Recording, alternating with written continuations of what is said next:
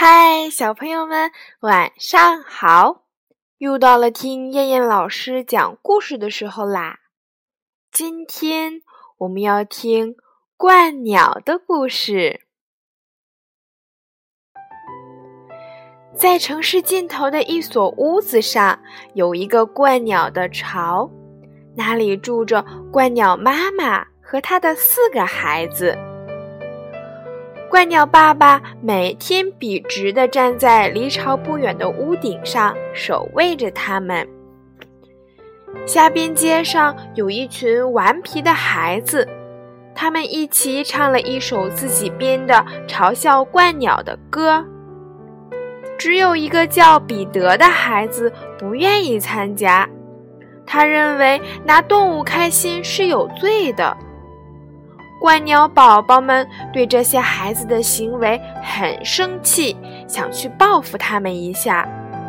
可是怪鸟妈妈说：“别管他们，应该先要学会飞行。等你们会飞了，我们可以到草地上去捉青蛙。”怪鸟妈妈说：“接下去呢？”怪鸟宝宝们问。所有的鹳鸟就会开始大操练，不会飞的鹳鸟会被啄死，所以你们必须好好的学习飞行。鹳鸟妈妈严肃地说：“大操练后，我们便飞到暖和的国家去。”鹳鸟妈妈接着说：“一天到晚除了吃，我们什么事也不干，真是太美好了。”过了一些时候，怪鸟宝宝们可以站起来了。怪鸟爸爸每天给他们带来美味的食物。我要教你们飞行啦！一天，怪鸟妈妈说。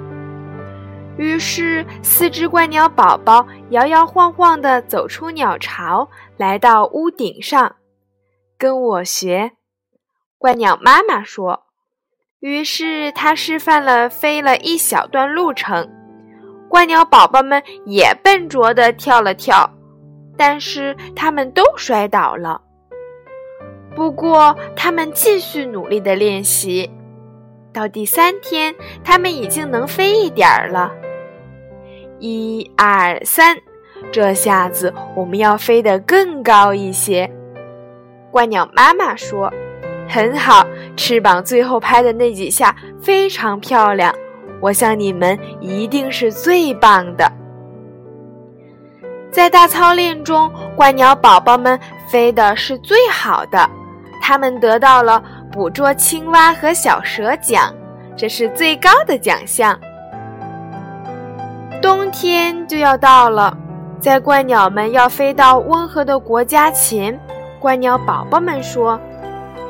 我们应该报复一下那些顽皮的孩子们。是啊，怪鸟妈妈说：“有个水池，人类的婴儿都在那儿等怪鸟们把他们送到父母那里去。那些顽皮的孩子一个也不给。那个叫彼得的好孩子，我们给他送一个弟弟或妹妹去。你们以后也都叫彼得吧。”从那以后，所有的怪鸟都叫做彼得，一直到现在。